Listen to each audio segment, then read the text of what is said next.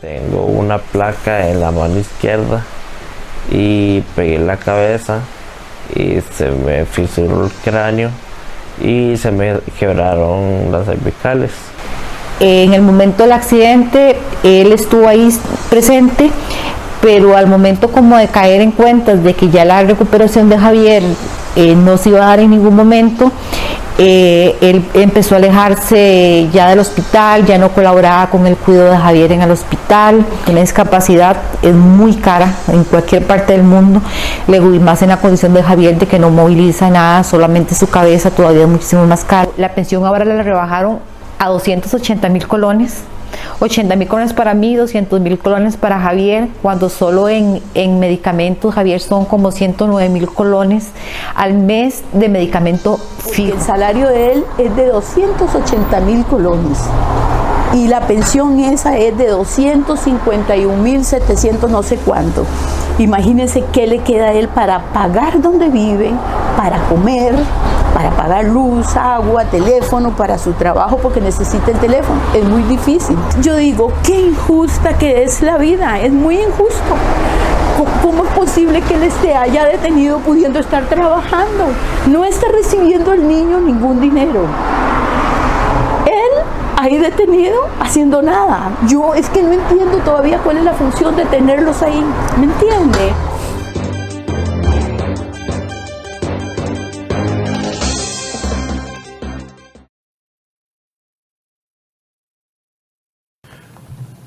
Hola, ¿qué tal? Muy buenos días. Gracias por acompañarnos en Enfoque CR hoy. Vamos a conversar un tema que afecta a cientos de miles de familias en este país, un tema que genera mucha polémica, pero en la que también hay que acordar y llegar a acuerdos para el beneficio de las personas más importantes en este tema, que son los niños. Y es que estamos hablando de las pensiones alimentarias, aproximadamente unas 190 mil pensiones alimentarias hay en el país hasta este momento. ¿Cuál es la situación que se vive? Bueno, es parte de las situaciones que vamos a abordar el día de hoy con dos expertas, doña Mónica Sandí del INAMU y doña Eugenia Quesada de la Fundación de Apoyo al Hombre.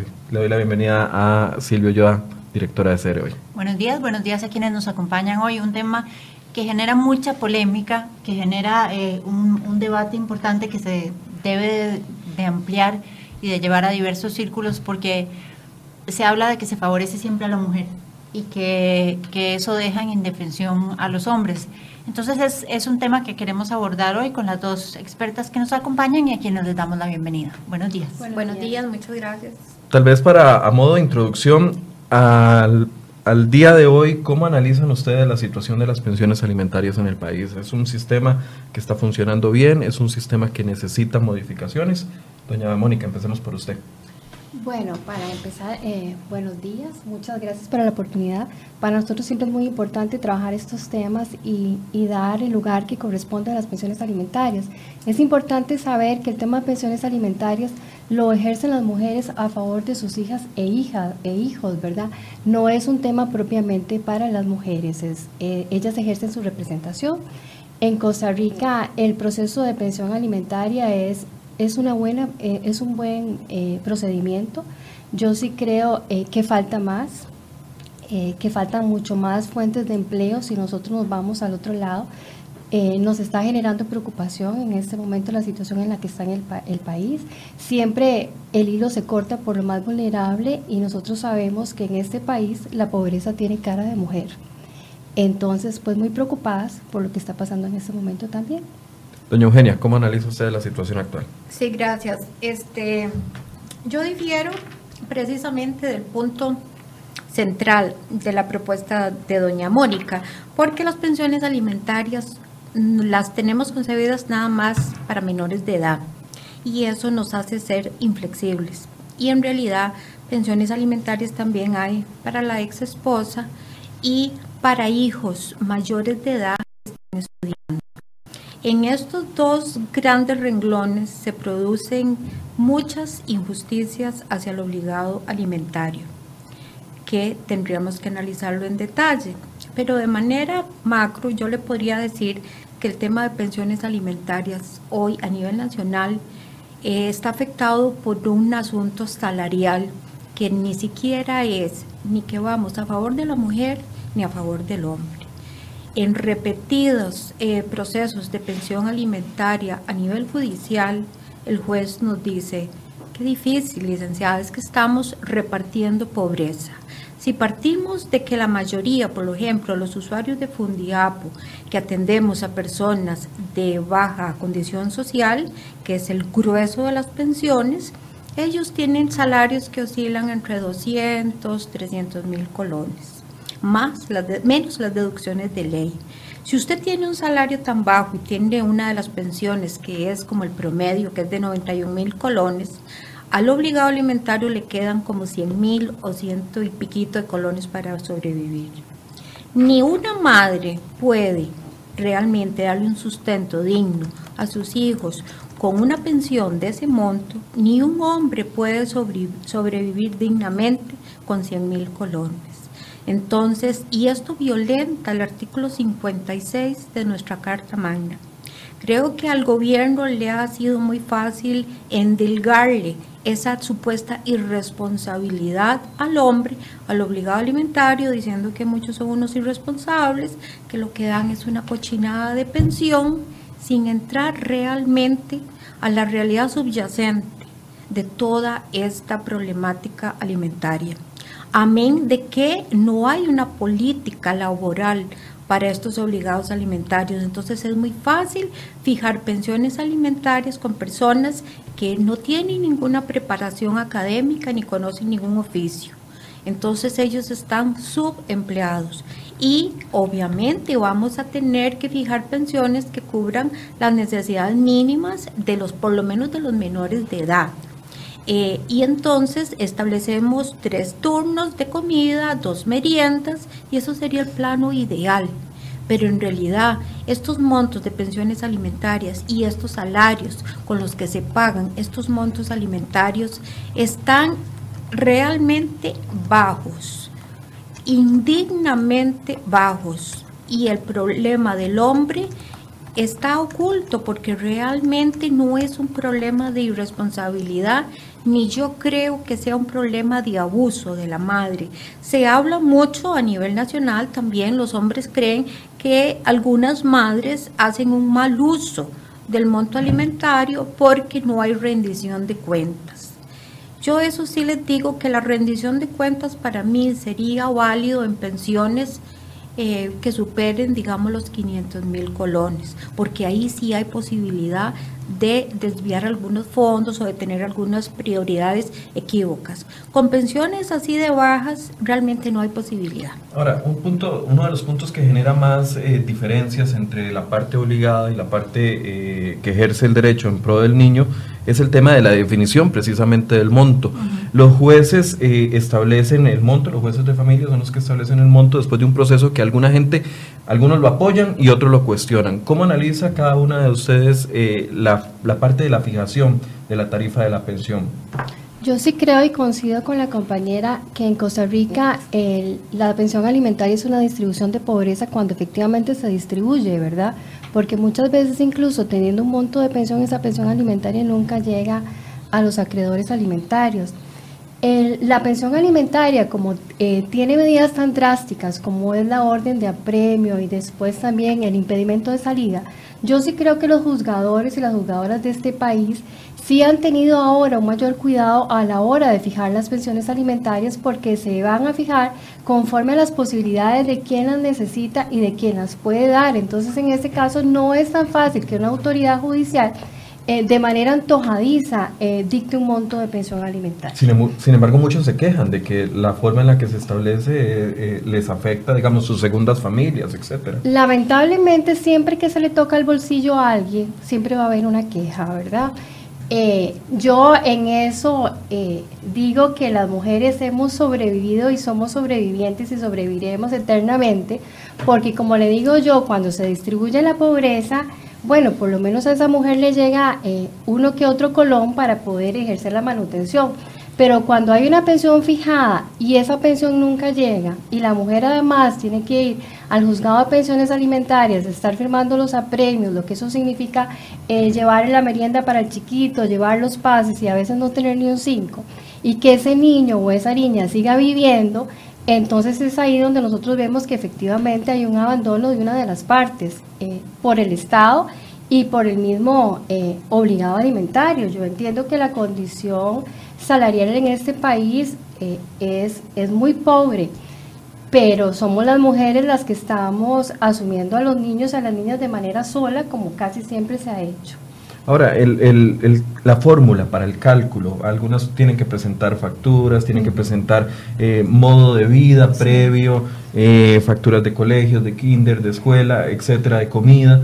Eh, ¿Esa fórmula usted cree que es la más justa para establecer el monto? Los medios de prueba sí son muy difíciles cuando el obligado alimentario no tiene un trabajo, digamos, que lo reporte, cuando no es asalariado porque la, la base de, la pensión alimentaria viene siendo la orden patronal.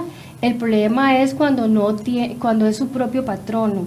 Puede pasar efectivamente que se, se le dé un monto de pensión más alto de lo que pueda dar o por el contrario se le dé un monto más bajo porque de alguna manera ha sustraído bienes o algún tipo de cosas. Entonces en esa parte sí es más difícil los medios de prueba empezamos a hacer nosotros, qué sé yo, utilizar facturas pro forma, eh, mandar a alguna persona, si por ejemplo si tiene un taller mecánico, que a veces muchas veces ni siquiera están a nombre de ellos, sino a nombre de, de, sociedades anónimas. Entonces, en esa parte sí es muy difícil, ¿verdad? Y si además usted no tiene los medios para hacerlo, porque aunque la pensión alimentaria se puede ponerlo de manera gratuita, tiene que uno hacer casi que una, una investigación para, para lograr eh, llegar a esos fondos y darle al juez las pruebas necesarias para que dicte una pensión alimentaria justa. En ese caso usted sí tiene razón, es mucho más difícil.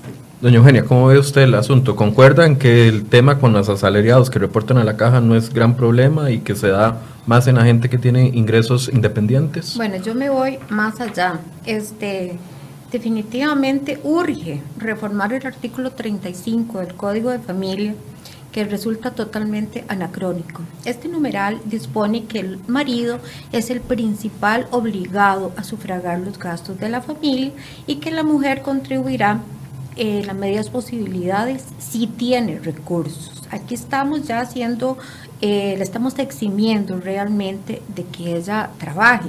Este artículo eh, hay que reformarlo definitivamente, ya no se va a sostener con la entrada en vigencia del matrimonio LGTBI igualitario. ¿Por qué? Porque aquí no vamos a tener ni marido ni mujer vamos a tener eh, dos personas del mismo sexo. Entonces, definitivamente se va a caer la columna vertebral de este sistema impositivo y recargado económicamente al hombre.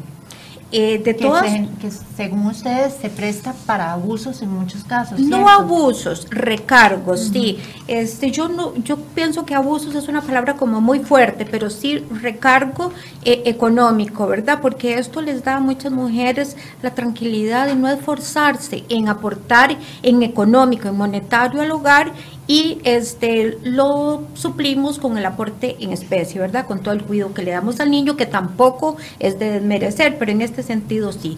Bueno, Sin embargo, y perdone, mi ignorancia en el tema. Si la mujer sí trabaja, ¿se toma en cuenta eso a la hora de fijar la pensión o no? Sí se toma en cuenta, pero es mínimo. Le voy a explicar por qué. El procedimiento para establecer un canon alimentario es que usted va y este, dice lo que usted considera pertinente de los ingresos del obligado alimentario y con eso el juez fija una pensión provisional. La pensión provisional la fija el juez prácticamente a ciegas.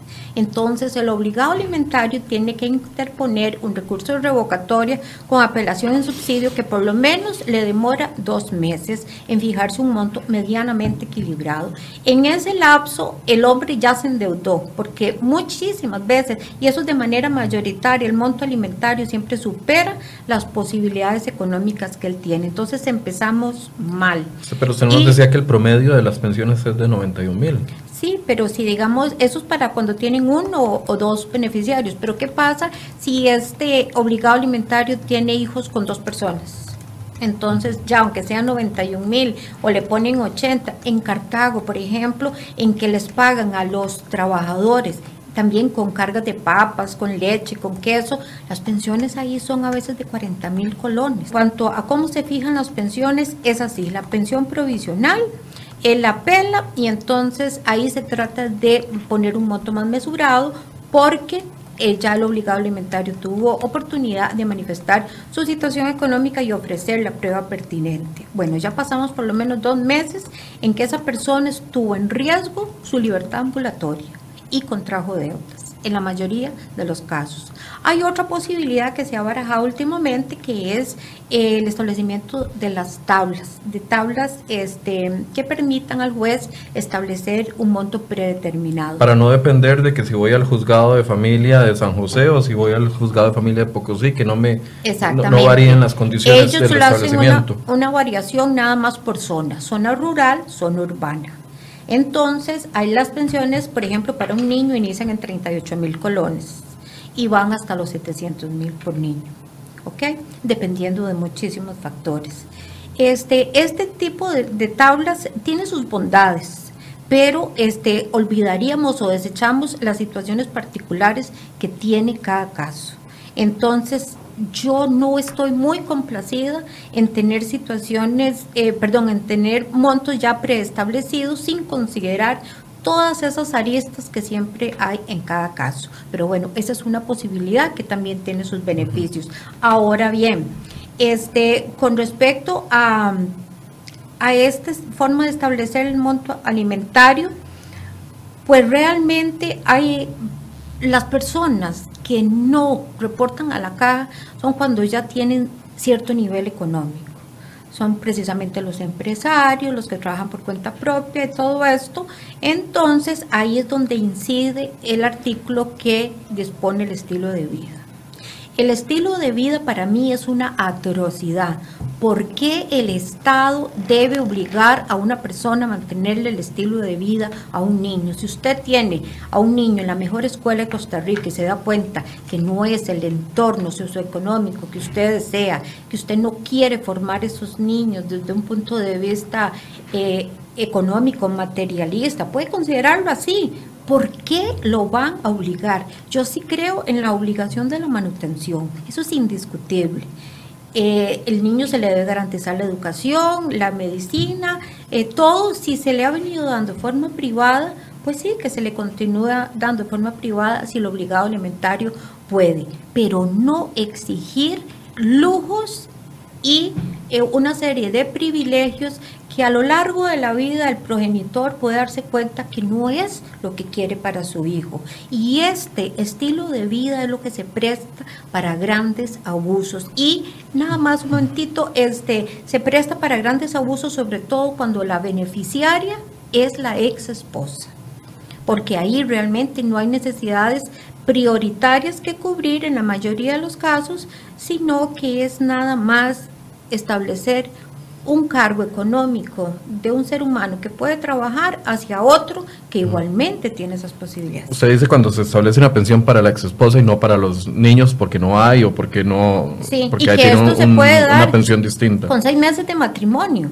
O sea, no hay una norma que diga este la pensión, el derecho de pensión alimentaria nace a partir de que tengan por lo menos cinco años de haberse casado y se divorcian o de convivencia mayor de cinco años. Entonces es totalmente eh, ilógico que usted se casa y a los seis meses se divorcia o a los tres, no sé, meses y nazca el derecho alimentario. Doña Mónica, el estilo de vida debe ser una variable que se mantenga, debe no considerarse? Si estamos hablando del estilo de vida de los niños y las niñas, ¿verdad? Que son las grandes víctimas del divorcio. Yo creo que además de haber perdido a su padre y a su madre, digamos, su, su entorno eh, de hogar, pretender bajar ese nivel de vida, yo sí creo que tenemos que tener cuidado a quién va dirigida esta ley de pensiones alimentarias mayormente, ¿verdad? En Costa Rica vemos que la pensión alimentaria el 93% no llega a 200 mil colones y estamos hablando de 200 mil colones a veces en 3, 4 chiquitos, digamos, ¿de qué nivel de vida estamos hablando? Si en Costa Rica el 0.20 de pensiones son mayores a un millón de colones, entonces yo creo que el nivel de vida es como el escudo que se usa en las pensiones de gente de muchísimo dinero para venir a desproteger a la mayoría, que es lo que les digo yo, son distribuciones de pobreza. Y en relación a lo que yo digo que las mujeres eh, no trabajamos, por supuesto que sí. ¿Quién está cuidando a los niños y a las niñas de esos padres que, por ejemplo, choferes de buses, abogados, son, mujeres que están trabajando en su casa sin un salario remunerado de 24/7, ¿verdad? son que nosotros nos vamos de vacaciones y después viene la mamá y es la que tiene que lavar toda la ropa. Entonces yo me explico eh, cómo decimos que las mujeres no trabajamos. Y claro que trabajamos, lo que pasa es que no nos remuneran lo que nosotros estamos haciendo. Hay que tener mucho cuidado cuando nosotros hablamos en modificar una ley y sobre todo que es una ley que va dirigida a personas menores de edad que están en crecimiento y que están en desarrollo. Yo sí creo que si un niño tiene una escuela privada, que es la que ha tenido siempre, no veo por qué se le va a desmejorar. Después, que tenga otra familia y que inicie y tenga otros hijos. Eso va más allá, porque usted debe tener los hijos que usted pueda mantener, ¿verdad? Entonces, venirle a cobrar a los niños y a las niñas que ya existen las irresponsabilidades de los padres, a mí me parece una injusticia. Ahora, no hay igualdad. Perdón.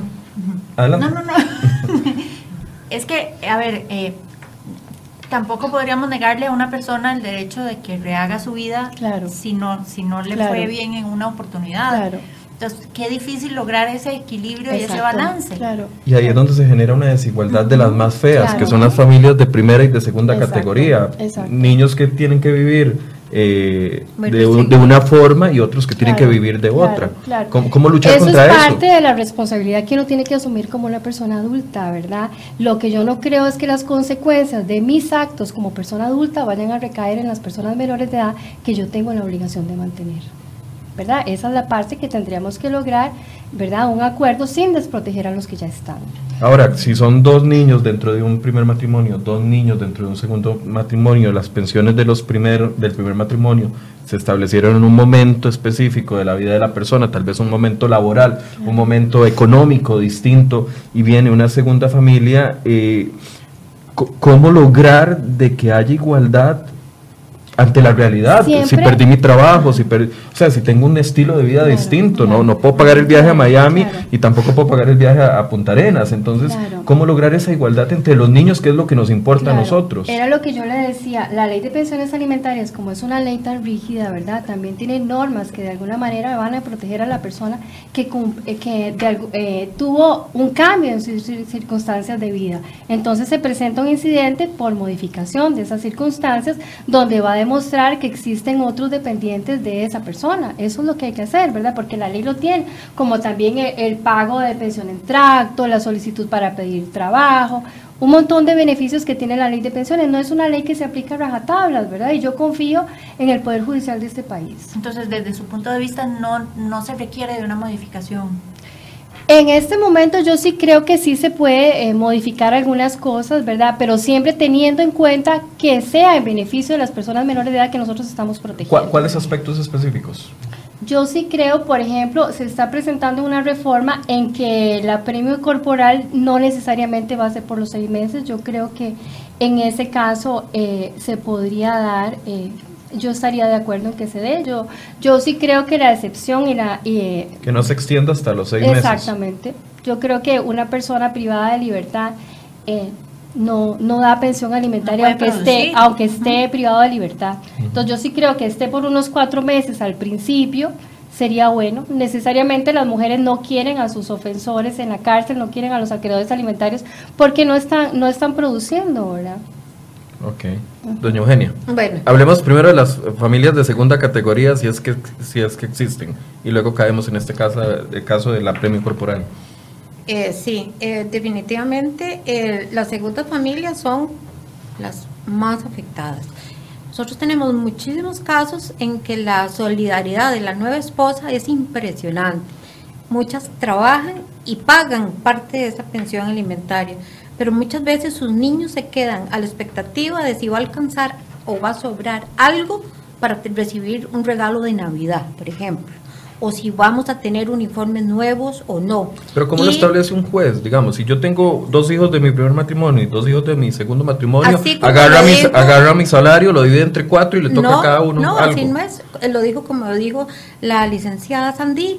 O sea, le dice, usted fue un irresponsable, usted sabía que tenía estos dos hijos, tiene que seguir pagando este monto y si no le alcanza para pagar lo de los otros hijos, búsquese otro trabajo. Yo lo he escuchado y le dicen, este, pues ya tengo dos trabajos. Bueno, señor, búsquese el tercer trabajo. Entonces tenemos personas con alopecia, con insomnio y hasta con suicidio, porque realmente este, el organismo no soporta ya ese exceso, esa carga laboral tan extenuante.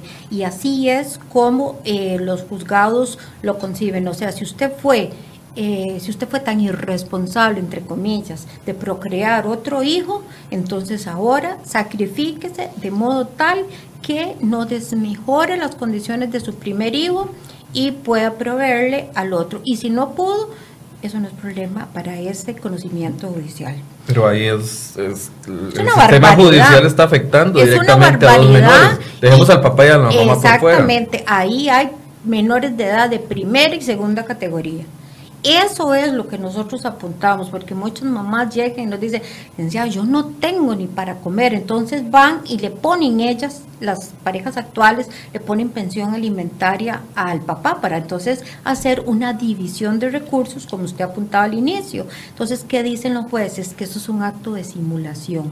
¿Cuál simulación? Por Dios, y los chiquitos también tienen que comer, pero así lo, conce- lo conciben. Y entonces o le rechazan este, el monto que pretende esa señora y se lo ponen en una cochinada realmente, o sencillamente le dicen que es eso, que es un, eh, un acto de simulación.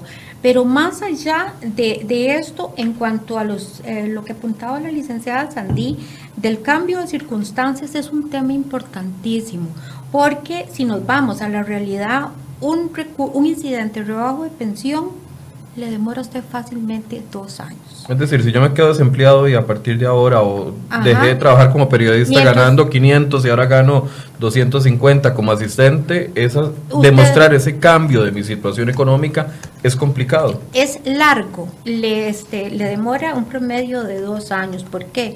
Porque mientras que la notifican, este, viene la audiencia y después viene la apelación. En segunda instancia dura un tiempo inmenso. Entonces, ¿qué es lo que pasa con esa persona que durante todos estos 24 o 18 meses no tuvo ese monto para pagar la pensión?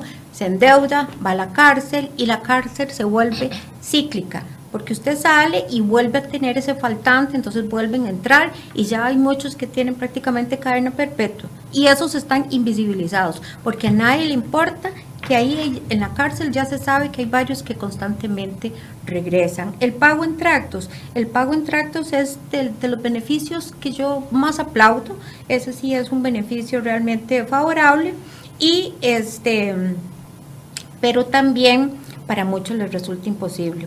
¿Por qué? Porque usted le fraccionan su pensión, pero si no pudo pagar el mes anterior el monto completo, ¿cómo va a pagar el siguiente mes la porción del anterior y el de ese mes vigente? Es prácticamente imposible para muchas personas. Nosotros como fundación hemos propuesto que se elimine ya el, eh, el apremio corporal en la reforma y se hagan albergues especializados para este, población deudora alimentaria en una zona franca. ¿Para qué? Porque la ley de zona franca permite la capacitación del personal para esa zona franca. Entonces estamos saliendo de dos cosas.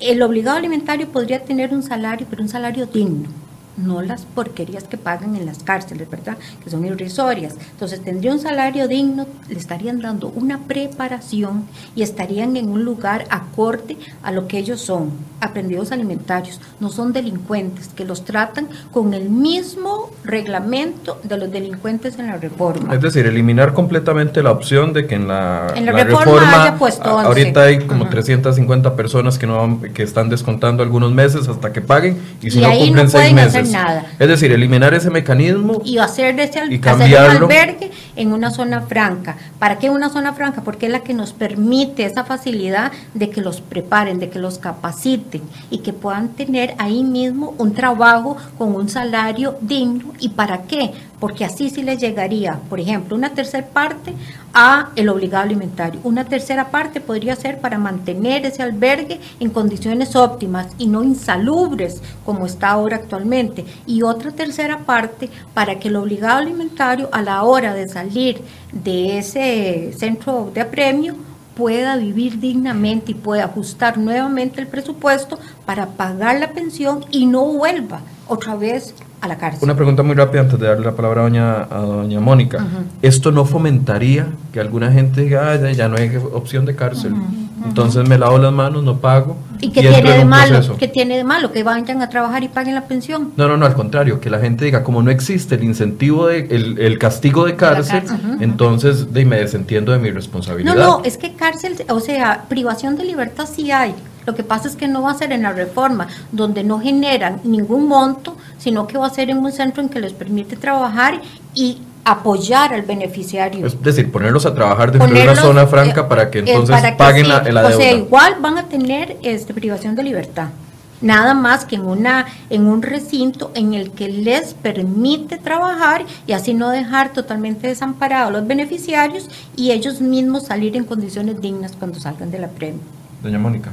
Bueno, a mí pensar que se levante la premio corporal exactamente me para el pelo, ¿verdad? Porque han habido un montón de... ¿Qué pasa con esos niños y niñas que nunca en su vida han recibido una pensión alimentaria? Porque tenemos que esas mujeres que tienen que recibir constantes humillaciones de sus exparejas donde les dice que si tienen favores sexuales sus hijos van a comer o no van a comer, porque esa es la realidad de las mujeres que yo estoy atendiendo, ¿verdad?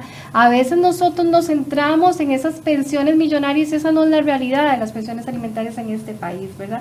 Las mujeres pasan muchísimas humillaciones. Si tenemos el apremio corporal, si tenemos el impedimento de salida, si tenemos la retención salarial y vemos esos hombres que les llega la retención salarial y inmediatamente renuncian porque dicen que no van a mantener absolutamente a nadie, eh, que vienen las escuelas, ¿cómo están haciendo las madres en este país para seguir manteniendo a sus hijas e hijos sin recibir una pensión alimentaria? Eso es lo que yo, eso es lo que yo me pregunto.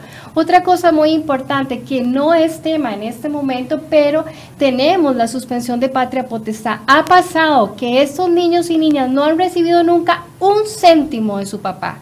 Y gracias al esfuerzo de su madre llegan a ser profesionales y como su mamá nunca tuvo tiempo de ir a poner un proceso de pensión alimentaria, estos padres vienen ya cuando sus hijos e hijas reciben el primer sueldo y ¿qué les ponen? Les ponen pensión alimentaria.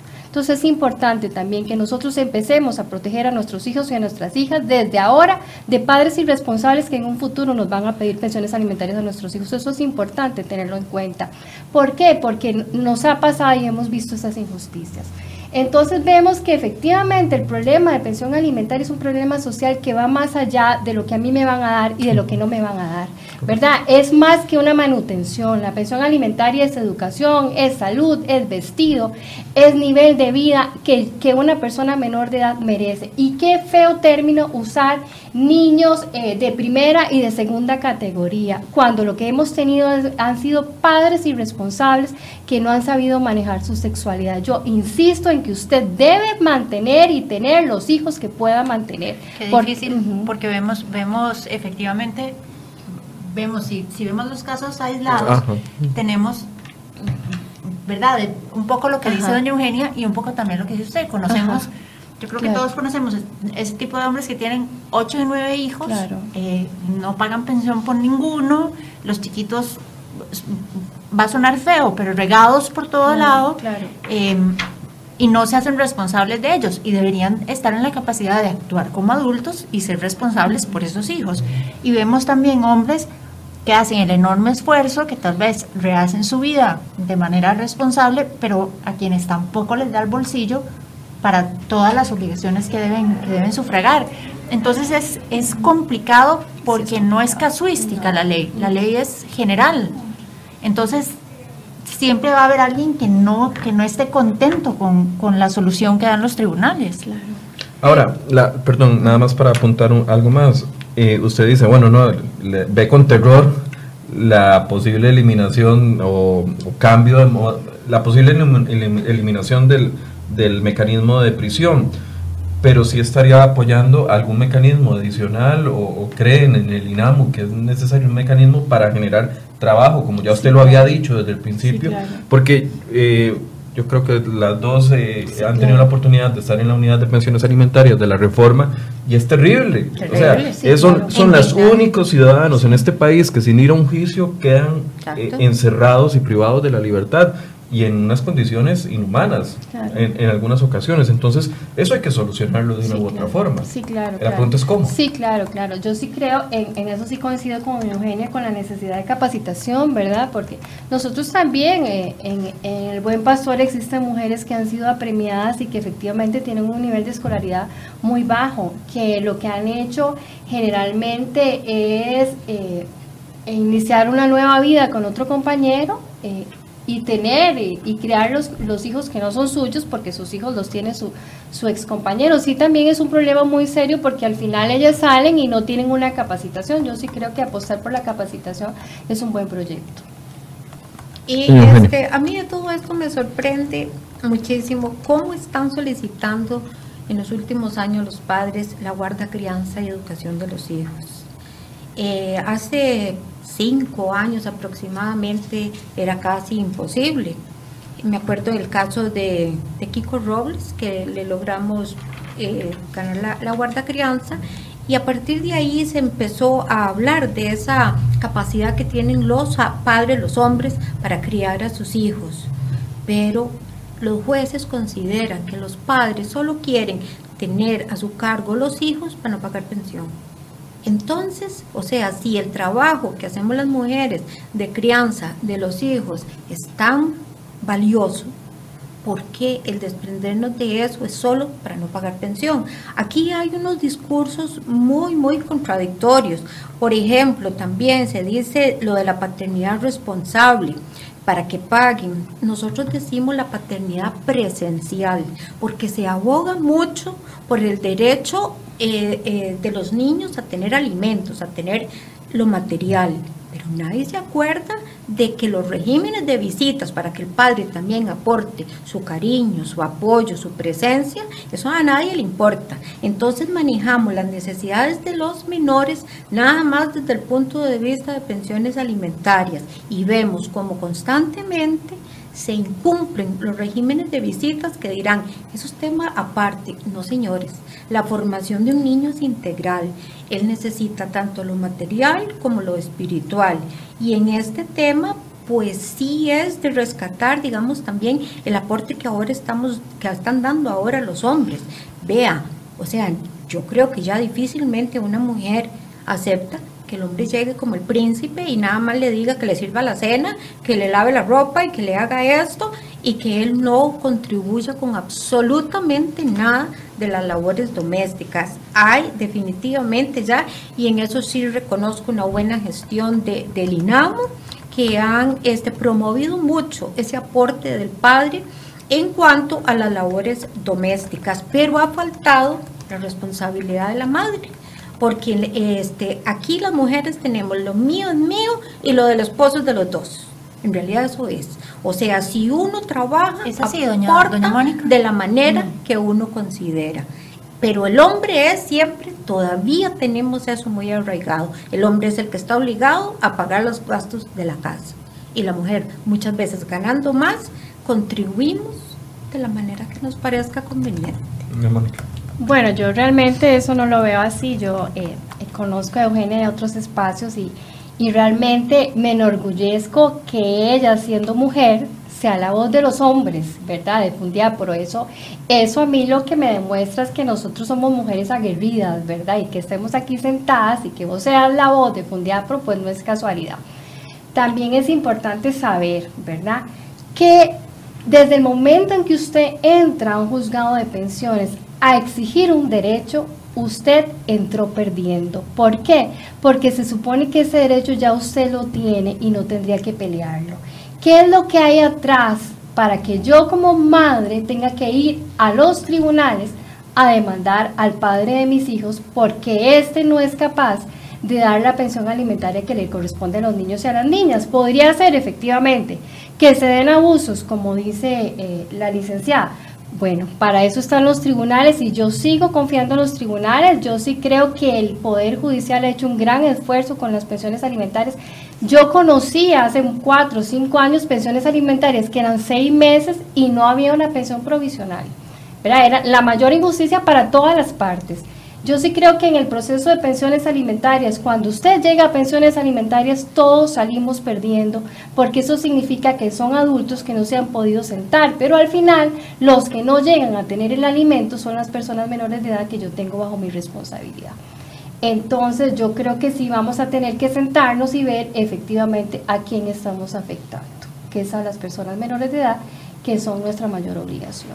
Y Mónica, y este y las mujeres que también reciben pensión alimentaria y están en igualdad de condiciones de los que los hombres para trabajar y sencillamente no lo hacen o los mayores de 18 años y 25 que no llevan ni una carga académica completa eh, o con suerte ni están estudiando pero se esconden ¿Por qué los juzgados no actúan de oficio? O sea, cumplir los 18 años debería ser el beneficiario el que tenga que demostrar que está estudiando y que está llevando esa carga académica completa y no el hombre, el obligado alimentario, el padre, corretearlo por todo el país a ver cómo prueba que ese muchacho no está, no está estudiando. Eh, definitivamente aquí hay que tratar el tema alimentario desde esas dos ópticas. Lo de los menores, que en realidad debe ser muy rígido, como bien lo dice Mónica, y las pensiones que no son para los menores, sino para las ex esposas y para los mayores de 18 a 25 años. ¿Por qué hasta los 25 años? Si realmente, si uno es responsable, a los 23 años está graduado. Aquí hasta les damos dos años de alcahuetería por si pierden una materia, por si no les gustó la universidad. Y realmente eso es demasiado. Hasta un mayor de edad de 25 años sufragarle los gastos de pensión alimentaria parece realmente un abuso. Y lo peor es que muchos juzgados les, les cobran al padre salario escolar para los universitarios. Por Dios, el mismo concepto lo dice, es el salario escolar y eso está establecido en el Código de la Niñez y la Adolescencia. Y fueron una serie de decretos y otras cosas lo que vino a afianzar el, el salario escolar, que al principio lo ponían igual que un monto de pensión alimentaria. Pero en esto, cuando hay enredo, siempre es en perjuicio del obligado alimentario y hay montos que definitivamente no corresponde sufragarlos. No, no, no abarquemos todavía el caso de las exesposas, hablemos del caso de los menores, eh, de, los, mayores de edad. de los mayores de edad hasta 25 años. ¿Cuál es la posición de ustedes? Eh, realmente si usted logra demostrar que ya esa persona eh, de 23 años tiene una carrera, que ya tiene, porque hay muchos chicos ya de 23, 24 años que ya tienen una licenciatura, y usted se lo demuestra al juzgador, no hay razón para que este chico eh, siga recibiendo una pensión alimentaria. Y así están actuando los juzgados. En principio, creo que si aparece el, el, beneficiario, Mónica, es que muchas veces, y eso, este, así como muchas veces no aparece el obligado alimentario para notificarlo, también tenemos que ser sinceros, muchas veces el chiquillo se esconde o apenas lo llegan a notificar, matricula algo. Y eso no es posible y en eso hay mucha alcahuetería. El tema de la notificación siempre ha sido una gran debilidad. Ya casi entramos a eso, porque eso, es otro gran Pero digamos, en este caso este, así como reconozco que muchas veces cuesta notificar al obligado, al beneficiario de 18 a 25 años también tiene muchos artimaños para evadir esa notificación y para que se le compruebe que ya no es beneficiario y el papá siga pagando pensión hasta los 20, 21, 22 sin que hubiera realmente... Digamos, el digamos, el beneficiario alimentario tiene que demostrar que tiene una carga académica razonable, ¿verdad? Que no no es que de repente yo llevo una materia y ya me van a dar pensión alimentaria para eso. Si es ¿Cada cuánto debe demostrar eso? Si es por cuatrimestre, yo en principio debería estarlo demostrando. Eso sí, lo tiene que eh, tiene que solicitarlo el padre, ¿verdad? El que está obligado a la pensión alimentaria, pero en eso sí los, los juzgadores son más rígidos, en este caso que tiene que estarlo presentando. Inclusive nosotros en algún momento hemos tenido que eh, solicitar que se hagan estudios a, es- a esta persona mayor de edad porque podría ser que son niños y niñas que fueron eh, testigos de violencia. Entonces, ¿qué es lo que pasa? Son, son chicos que han tenido adecuaciones curriculares especiales que no tienen, digamos, un nivel académico alto, pero usted puede demostrar que tiene algún tipo de adecuación curricular también a la hora que llega a la universidad. Entonces, aquí sí, nosotros vamos a ver el caso concreto eh, y es muy importante también saber que la pensión alimentaria la persona que la solicita puede hacerlo por medio de la defensa pública, que si hay una, eh, hay una desigualdad porque por el otro lado eh, no puede acudir a la defensa pública, entonces ahí sí definitivamente si hay una desigualdad. No es lo mismo que usted le presente la pensión alimentaria a un defensor público que usted vaya sola y llene es- ese cuestionario que les da. Pero en personas mayores de edad sí hay mucho mayor cuidado, ¿verdad? No, no es así ¿qué- como tan antojadizo. En este contexto de igualdad, de nuevas oportunidades, de cada vez más profesionalización de, de tanto de hombres como mujeres, eh, vale la pena, tiene sentido seguir cobrando eh, pensión alimentaria para las exparejas. No hablemos de hombres y mujeres, tanto de un lado como para el otro. Bueno, aquí ya sí vamos a un tema un poco más álgido, ¿verdad? Eh, vamos a partir de que yo trabajo en la delegación de la mujer, ¿verdad? Y las historias que yo oigo son de mujeres que toda la vida han dedicado su vida a cuidar a sus hijos e hijas con esposos controladores que nunca les permitieron ejercer una carrera. Muchísimas mujeres profesionales que nunca se les permitió ejercer una carrera por la situación de violencia que vivían.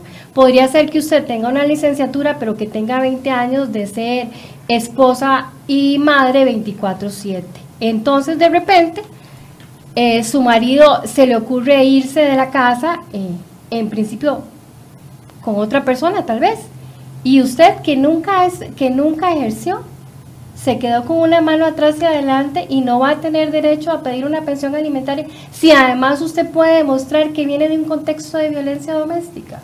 En ese contexto yo sí creo que la mujer merece la pensión alimentaria. ¿Por qué? Porque invirtió todos sus años en hijos que no solamente eran de ella. Pero conozco un caso, por ejemplo, de un ex colega, que no voy a decir el nombre, obviamente, una persona que estuvo casado 10 años, nunca tuvo un hijo con su pareja y aún así, eh, ahora 10 años después de haberse separado, todavía sigue dando la pensión muchos. alimentaria a la, a la expareja y no hay ninguna obligación con ningún niño. O sea, eso, eso es un tema de igualdad también. Tendríamos que revisar el, El caso, caso concreto. concreto. Pero, este, perdón, pero ha- hay muchísimos. bueno. ¿Perdón qué? Buena respuesta, siempre tienen esa respuesta ahí lista. Sí, el, ca- el caso concreto, y, y como bien dijo doña Gloria Valerín, no podemos legislar con casos concretos. Entonces, Es que es el problema. que es- en esta no, es que por eso, entonces no es válido ese argumento. que es lo que yo les decía, porque complicado. tenemos que eh, valorarlo o evaluarlo de acuerdo a lo que está en la norma, y es que dice que el cónyuge culpable es el que no tiene el derecho a recibir pensión alimentaria. Pero culpable de qué? Es que culpable del matrimonio, ¿verdad? o sea, hay causales de divorcio en el código divorcio. Eh, de familia, en el artículo 48, ahí hay causales de divorcio, y si usted es el que incurrió en una causal de, del divorcio, usted fue el que dio pie a la ruptura, usted pierde su derecho a solicitar pensión alimentaria a su expareja, ¿ok? ¿Y si es por mutuo acuerdo? Y si es por mutuo acuerdo, los dos mantienen el derecho. ¿Ok? Entonces ahí es donde nace ya generalidad. O sea, en principio más bien tenemos el derecho. Es más bien por vía de excepción que yo no tendría el derecho como mujer a pedir la pensión alimentaria. Pero es sorprendente cómo la gran cantidad de mujeres al momento de divorcio pelean que tienen un título universitario, pero que ellas realmente este, ya tienen 40, 45 años y que no van a conseguir trabajo. Pero su esposo de 50 dice que no le alcanza, pero a él no importa. A él no importa que se quede sin trabajo y que tenga que pagarle la pensión alimentaria a la señora y para él no vale esa circunstancia que es indiscutible. Mayores de 40 años tienen tenemos este dificultad para conseguir empleo. Entonces es una norma que no se aplica de forma ambivalente, no. El hombre es, no, y así lo dice la ley, no es excusa atendible que usted no tenga trabajo o que su negocio no le dé los recursos pertinentes. Usted tiene que cumplir. Pero a la mujer sí, y precisamente eso deriva del artículo 35, donde endilga ese sobrecargo al hombre. Así es que este ese argumento de que cuidé a mis hijos por mucho tiempo tampoco es este, de forma casuística tan, tan cierto, porque ya se ha hecho encuestas donde se ha determinado que en las redes de cuido muchas mujeres dejaban a los niños y no estaban ni trabajando ni estudiando. Ahora, quiero tocar otro tema que también es álgido, y perdón Silvia, que No, hoy no, casi no no. le he dejado hablar, pero es que a mí este, este tema me, me gusta mucho. Eh, ¿Cómo establecer, porque hay una queja importante también de algún sector que dice, bueno, es que yo no doy porque no, no me garantizo de que el dinero se gaste en mis hijos. No hay una garantía de que el dinero se utilice, entonces yo prefiero ir a comprar el diario y gastar la, la, la, la pensión alimentaria en un diario y entonces después no se lo toman en cuenta y vienen los pleitos. O sea, ¿cómo, cómo poder establecer, o, o si hay que establecer controles? No, es que se lo, va, se lo va a tomar en licor o sale en las noches. Rendición de cuentas. Llama. ¿Cómo establecer desde el punto de vista jurídico legal y lo que se puede meter el Estado dentro de una persona en, en este tipo de, de controles? Bueno, vamos a ubicarnos. Estamos hablando de una pensión de 200 mil colones. Ya me mandó a ubicarme. Para cuatro chiquitos, ¿verdad? Para cuatro chiquitos. Si usted los ve gorditos, los ve rosaditos, los ve bien vestiditos, ¿verdad? Los ve con casa, que su mamá paga la luz. ¿Cuál rendición de cuentas? Dígame qué chiquito, qué cuatro chiquitos. Yo no sé cómo hacen las mujeres para poder mantener cuatro chiquitos con 200 mil colones. Eso de que de repente, mire que, vea, es que es increíble. La mujer no puede recibir un dinero porque además no está recibiendo un regalo, está recibiendo la manutención que le corresponde a los hijos de este señor, ¿verdad? Entonces, ¿qué es lo que pasa? Ah, no, mire, entonces ya la mujer no puede salir a bailar porque se está gastando la plata de la pensión alimentaria, ¿verdad? Entonces, no puede salir al salón de belleza porque se está gastando la plata de la pensión alimentaria. Eso que nos están dejando, que nosotros somos unas mantenidas, no dígame quién vive con 200 mil colones y además mantiene a sus hijos y paga servicios públicos, entonces, ¿cuál rendición de cuenta? Digamos que una rendición de cuentas, como decía la colega, a partir del millón y resto, que yo tampoco estaría de acuerdo porque ahí se ven los niveles de vida que solamente en un colegio usted puede pagar 500 mil colones ahora en un colegio privado. Entonces, a mí me parece que eso de rendición de cuentas es seguir teniendo el control sobre las mujeres que esta pareja ha ejercido. Si usted ve al chiquito, como ya le digo, gordito, rosadito y bien vestidito, ese chiquito se le está invirtiendo la pensión en lo que corresponde. Ahora, si no lo ve así, Bueno, ¿qué si no lo ve así, tengo yo como, como obligado alimentario a exigir? Mire, yo creo que no se está invirtiendo el dinero en mi. Si no lo ve así, no es solamente la pensión alimentaria. Yo peleo la custodia de ese niño para que venga para vivir conmigo porque está corriendo riesgo de vida, ¿verdad? Entonces ahí no estamos hablando de pensión. No es que usted me lo tenga gordito, es que usted me lo tiene mal y démelo. Ahí está el Patronato Nacional de la Infancia. Mándele usted una visita porque ese chiquito está en desnutrición. Mándele una visita porque ese chiquito está en calle. Para eso sirve el Patronato Nacional de la Infancia también. No nos quedemos solamente en lo que es el Poder Judicial y le echemos toda la culpa Poder Judicial. Se supone que el PANI también debería velar porque esos chicos y chicas estén bien. Entonces no es necesario los mecanismos de rendición de cuentas en- en- desde su perspectiva. Yo pienso que es una forma más de control y de poder y creo que sería muy peligroso. Doña Eugenia, ¿cuál es su Dios, posición? Este sería maravilloso que el PANI funcionara, sirviera para algo. Yo no digo para que sirviera realmente para proteger a la niñez. Yo quisiera que el PANI sirviera para algo. Vea, un padre, y se lo digo porque es reiterado, que los padres van y acusan, vea, la mamá de este chiquito me le está pegando, la mamá de este chiquito no le está dando comida, la mamá de este niño sale a bailar y los deja solo, la mamá de este niño está conviviendo con un padre, con un padrastro que los agrede. Señor, es que sabe que usted lo que tiene es celos de esa señora. Déjela, ella tiene derecho. Y el chiquito está muerto. No, usted lo ve que no puede ni caminar. No. Entonces, vea, el PANI es pro mujer, definitivamente.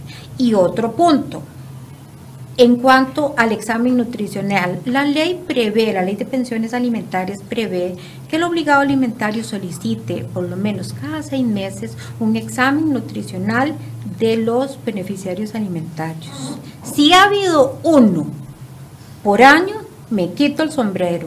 No los otorgan porque ni siquiera les interesa ejercer ese control. Entonces realmente ¿Quién no lo tiene que otorgar? ¿El El juez? juez, el juez, y la ley lo dice.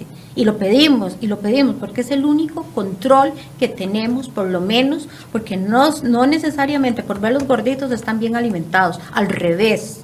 Muchos viven de puras comidas chatarra, que los inflan y no están bien alimentados. Entonces no podemos guiarnos por ese, ese factor.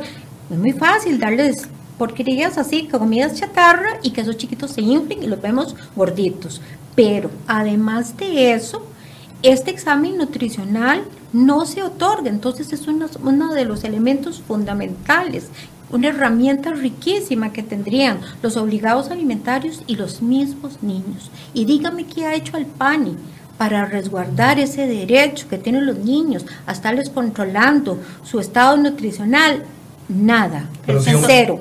Entonces tenemos una desarticulación de organizaciones totalmente, y de, instituciones que deberían velar y por el, bienestar de esos niños, por el bienestar de las mujeres y por el bienestar de los hombres también. Aquí hay que eh, reestructurar todo. Yo es que no digo que las mujeres se, gastan todo, si lo dije al inicio, yo no creo que con una pensión de 90 mil para dos niños la mujer pueda ser loco, es imposible, estarían muertos todos. Entonces no se trata eh, esto de hacer una lucha de géneros, o sea que si la mamá es un irresponsable, que si el papá no. O sea, creo que el, sistema, como usted dice, está funcionando pésimo o no está funcionando. Entonces el PANI va por un lado, el Poder Judicial va por otro, papá va por un lado, mamá va por el otro y nadie se entendió. Ahí sí tiene razón Mónica. ¿Y quiénes son los grandes perdedores? Los niños. Yo realmente aplaudo este tipo de encuentros porque yo no veo por qué el INAMU y Fundiapo y todas las instituciones que defendemos los derechos del hombre por una cuestión de justicia y no porque yo sea la vocera de los hombres, deberíamos más bien trabajar unidos, porque son familias, porque estamos realmente este, señalando debilidades de una institución que es fundamental, el PANI. O sea, yo no creo que haya ninguna institución ni ninguna persona que realmente diga el PANI está haciendo una excelente labor. Y esa es una institución que aquí tiene una importancia fundamental. Igualmente está el IMAS. El IMAS también les ayuda y los comedores infantiles y entonces muchas veces dentro de estas pensioncitas a veces hay alguna desviación de poder porque por lo menos los chiquillos comen en las escuelas y entonces mi mamá puede torcer un poquitito para acá o para allá pero ese no es realmente un punto como que merezca tanta atención. Con pensiones muy altas, realmente sí es importante. esto que nos dice que el tema de pensiones no se puede tratar todo de una manera, como decía don Luis Guillermo Solís, que el tema de pensiones se pagan y punto, no, perdón. Eso es este, una ovación a la ignorancia. ¿Por qué? Porque el tema alimentario tiene tantas aristas, tiene tantos grises, que ese ha sido el peor error, meterlos a todos dentro de una misma cacerola. Quiero tocar un último tema porque ya se nos fue el tiempo y yo sé que estamos limitados. El tema de la notificación es otro gran problema. Muchas eh, mujeres quieren acceder al tema de la pensión alimentaria, pero es difícil notificar a una persona, así como muchos hombres quieren eh, establecer un incidente de revisión y también es difícil notificar a la, a la contraparte. La fuerza pública es el, que está muchas veces ahí y, y cuesta. Tengo una otra conocida que tuvo que hacerle un, plantón al frente del trabajo a la, a la, persona para, con un oficial de la fuerza pública para poder notificarla porque estaba escondida. ¿Cómo podemos hacer esas notificaciones más ágiles? Es súper difícil hacer una notificación porque tiene que ser de manera personal, ¿verdad? Entonces no hay Pero forma. No es, no, no es, a ver, con el acceso a la tecnología que tenemos, no se podría hacer electrónico, no podríamos, o con una publicación en la Gaceta. No, en ciertos casos ya, pero pero, no, eh, realmente la, notificación es un problema para todas las partes y en todos los procesos, y ahora es peor, porque ahora lo hacen a través de la oficina centralizada de, de notificaciones judiciales, y fue peor. La única alternativa es por notario, pero en estos montos de pensiones alimentarias ni la mamá ni el padre tienen acceso Entonces, ¿qué hay que hacer con las notificaciones? Siempre es importante tomar en cuenta una cosa, por ejemplo, si usted ya sabe que él está ahí, va a la policía, eh, que haga una actita que fue tres veces. Si fue tres veces, si usted sabe que se lo están escondiendo en esa casa, pídale al juez de pensiones o a la jueza una orden de allanamiento y sáquelo. ¿Verdad? Eso hay que hacerlo.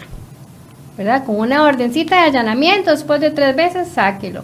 Y eso que usted dice, efectivamente, lamentablemente, es hacer el plantón para ver, porque al final es, en el caso de nosotros, ¿verdad? Son las mujeres las que tienen que ver cómo lo persiguen, ¿verdad? Hay hasta investigadores privados que se lo buscan a usted, que son carísimos, ¿verdad? Porque no, no aparecen en ningún lado y de repente vos los ves en Facebook en todas las playas, ¿verdad? Entonces esa es la parte que, que nos está costando la notificación. Eh, sí es muy difícil. Hay hombres que nunca, nunca se han dejado notificar y ya sus hijos cumplieron 18 años. Qué tristeza porque, ¿verdad? Aquí entran en juego eh, sentimientos o resentimientos de adultos Claro, que no se ponen de acuerdo, eh, un tema de egoísmo también a nivel de adultos y quienes sufren sin duda son los niños en todos los casos. O de controles de las O de controles, por uno y- y otro exactamente. lado. Pero, Claro, pero no claro. solo los niños, este, yo sí quisiera que, que fue- visibilizáramos también el sufrimiento de, de ambos progenitores, que a veces lo dejamos minimizado. Y este y el tema de, de, de la notificación es sin duda uno de los este ¿Qué debería cambiar, doña Eugenia? para las pensiones alimentarias, la pura verdad, yo no tengo ni idea, porque con estos montos en los que ellos no tienen acceso a nada, ni nada nada. O sea, ni ellos cuando tienen que poner un, un incidente de rebajo, no pueden perder ni un día, porque les rebajan el día y entonces no les alcanza para la pensión. La señora, si no recibe pensión, no tiene ni para los pasajes, entonces tampoco puede. Entonces, por eso les digo que aquí hay este, problemáticas que son de ambas partes. Y aquí es donde el Estado debería entrar a regular y ya dejar esos mitos de, de que la mayoría de las mujeres son abusadoras y la mayoría de los hombres son irresponsables. Entremos a conocer, vea, casi no hay información aquí, casi no hay estadísticas en qué trabajan estos hombres, qué hacen, cuántos niños tienen. No tenemos tampoco la, la estadística, hay muchas mujeres que también tienen una problemática muy grande porque tienen cuatro o cinco hijos de diferentes hombres. Yo le puedo durar todo el día estableciendo diferentes ópticas del tema alimentario. Y el gran error es que se trata de manera general. Un- tenemos un minuto para conclusión de cada una, si gusta cualquiera de las dos que quiera empezar. Bueno, yo sí quisiera, este, como lo dije anteriormente, aprovechar este espacio para tratar de unir esfuerzos, ambas instituciones, para mejorar esto. Hay que hacer una campaña de concientización a ambos progenitores, hay que educar en positivo. Si usted le dice al hombre todos los días, usted es un irresponsable, los hombres no quieren a los hijos, los hijos son, eh, los hombres son malos padres, tal, usted se lo llega a creer. Si cada día exaltamos ese cambio que ha tenido el hombre, ese compromiso, ese enamoramiento que tienen ahora los papás, se lo van a creer y cada día van a ser mejores. Yo no creo en, esa lucha de sexos, no creo en, este, en esta confrontación, no creo en esa desidia que ha tenido el Estado y realmente es un llamado muy formal al señor presidente para que también aborde el tema alimentario de una forma integral. Doña Mónica. Bueno, la realidad es que las desigualdades existen, ¿verdad? Quisiéramos un mundo ideal, pero no lo es. Eh, tomar en cuenta eh, a quién estamos beneficiando, a quién están representando las mujeres cuando ejercen una solicitud de pensiones alimentarias y la vida de quién estaríamos desmejorando en caso de que la ley venga menos. Entonces esa es la parte que, que, que a mí me preocupa, ¿verdad? Las personas menores de edad y, y sí creo importante que en algún momento pues consideramos y nos sentemos eh, a, a formar ¿sí? un equipo a ver cómo nosotros podemos sacar esto adelante. Lo importante aquí es que hay una realidad que es innegable. Hay gente que puede pagar la pensión y puede pagar más y no la paga.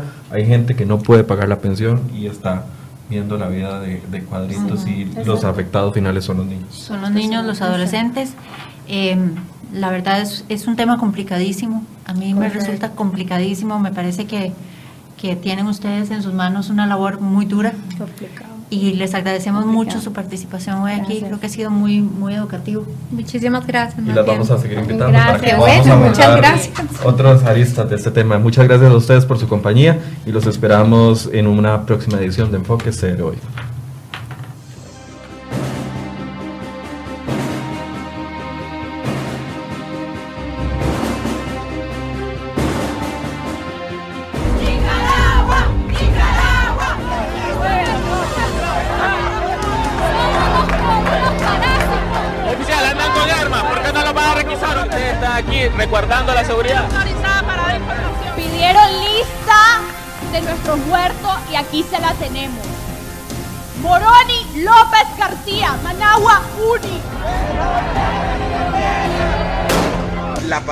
De lo que es el cajero de Banpro totalmente destruida. Pueden tirar una pedra en una lluvia de piedra. En una lluvia. No, mano. La policía. Oh, todo, todo, todo, La policía va con, con rifle. Quieren paralizar el país, fíjense qué clase. En lugar de llamar a trabajar, llaman a no trabajar, a paralizar el país. La pobreza que vive nuestro pueblo es extrema. Son 11 años de vivir en contubernio con este gobierno. Dios lo va a quitar que se vaya de este país porque no queremos corrupción, ni pleito, ni muerte. Ya no queremos más, queremos una Nicaragua libre. ¡Mamá! ¡Mamá, perdóname! Salí a defender mi patria. Te amo, ¿oíste?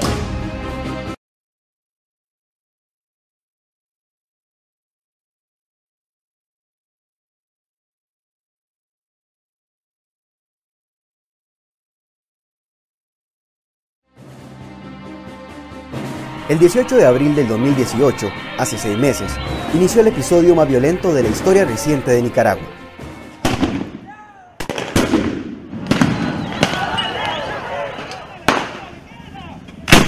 Escuchen detonaciones, señores.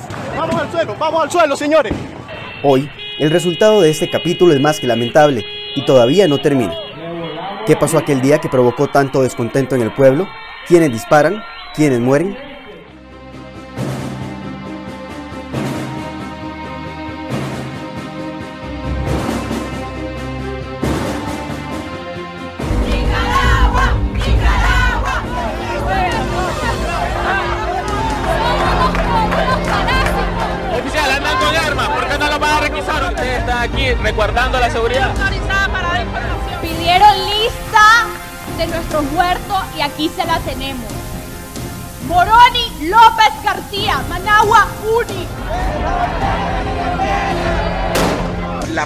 De lo que es el cajero de Banpro totalmente destruida. Pueden tirar una pedra en una lluvia de piedra. En una lluvia. No, mano. La policía. Oh, todo, todo, todo, todo. La policía va con, con rifle. Quieren paralizar el país, fíjense qué clase. En lugar de llamar a trabajar, llaman a no trabajar, a paralizar el país. La pobreza que vive nuestro pueblo es extrema. Son 11 años de vivir en contubernio con este gobierno. Dios lo va a quitar que se vaya de este país porque no queremos corrupción, ni pleito, ni muerte. Ya no queremos más, queremos una Nicaragua libre. ¡Mamá!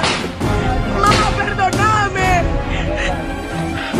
Salí a defender mi patria. Te amo, ¿oíste?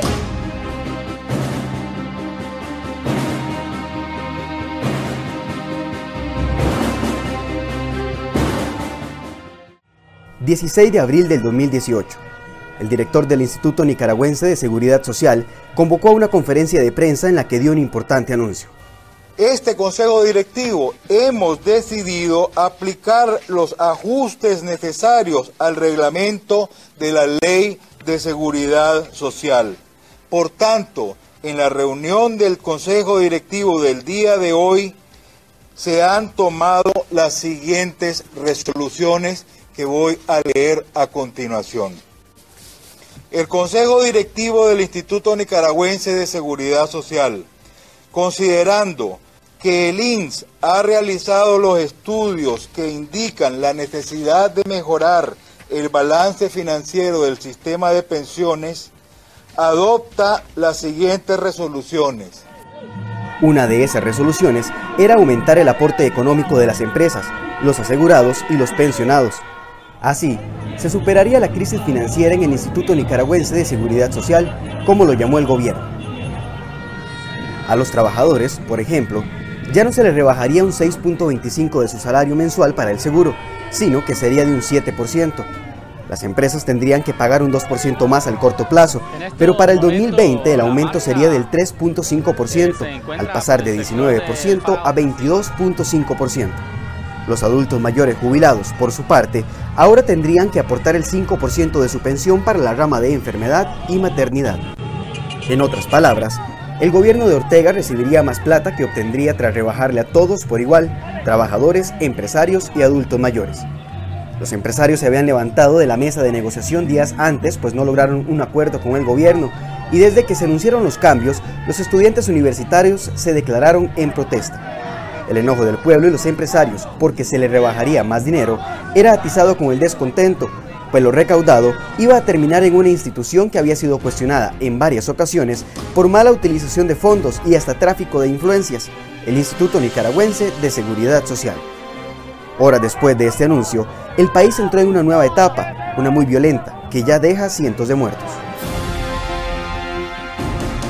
El 18 de abril, dos días después de que se anunciaran las reformas, estalló la violencia.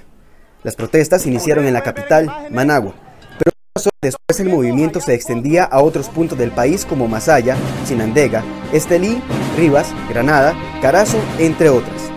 El número de comunidades que se unen a la huelga sigue creciendo. Las agresiones no se hicieron esperar. Protestantes, grupos pro gobierno y las Fuerzas Armadas del gobierno se encontraron en un mismo espacio. Bombas, disparos, pedradas, destrucción de obra pública. Así fueron las primeras horas del 18 de abril.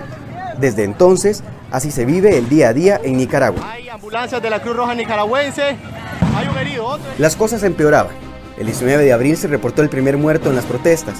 Un joven de 29 años, identificado como Darwin Manuel Urbina, falleció de un disparo en el cuello en el sector de la Universidad Politécnica. Sus familiares aseguran que trabajaba en un supermercado y que regresaba a la casa durante la represión policial cuando fue agredido por las fuerzas del presidente Ortega. Aquí no hay justicia. A mi hermano lo mataron como un perro. ¿Y ahora quiénes son los culpables? Yo pido justicia. ¿A dónde está Daniel Ortega? ¿A dónde está la vicepresidenta Rosario Murillo? Huyendo para Cuba. ¿Ah? ¿Y mi hermano quién le va a devolver la vida? ¿Qué les dijeron a ustedes? ¿Quién fue el que le disparó? Fueron los antimotines. Los antimotines a él le disparan. Y mi hermano muere inmediatamente. Porque a él le afecta la yugular. Él muere desangrado, ahogándose con su propia sangre.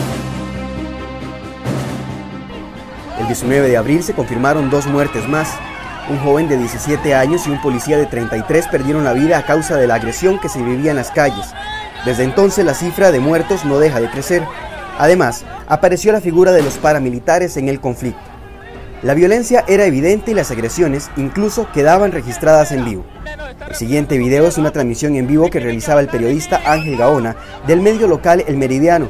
Informaba los daños provocados a un banco de la zona cuando recibió un disparo en la cabeza. Murió inmediatamente. Podemos ver la puerta y la pared de lo que es el cajero de Banpro totalmente destruida. Ya no solo era peligroso oponerse a las ideas del gobierno de Ortega, pues el ejército o la policía le iban a reprimir. Los civiles denuncian que grupos paramilitares, entrenados y bien armados, se camuflan entre los protestantes, a quienes luego agreden. Su financiamiento y armas, aseguran, provienen del gobierno. Son gente preparada, gente especializada. Los tiros son exactamente letales. Son a la cabeza, abdomen, tórax, declararon vecinos de Masaya a El Nuevo Diario. Estos grupos de autodefensa ya sabemos que son grupos que están delinquiendo, que están torturando, asesinando, y eso es ilegal desde toda óptica, porque el único cuerpo de seguridad que debería de haber es una policía apolítica y apartidista, comentó el secretario ejecutivo de la Comisión Permanente de Derechos Humanos, Marcos Carmona. La Comisión Interamericana de Derechos Humanos informó a finales de agosto que 322 personas habían muerto. En septiembre, un mes después, la Asociación Nicaragüense Pro Derechos Humanos aseguraba que ya se registraban 512 muertos. La gran mayoría de víctimas fallecieron como resultado de la acción estatal o de fuerzas parapoliciales al servicio del Estado, dice en el informe publicado por la Corte. Con esas últimas cifras, se estima que desde el 18 de abril han muerto tres personas al día por las protestas y la represión, es decir, una cada seis horas.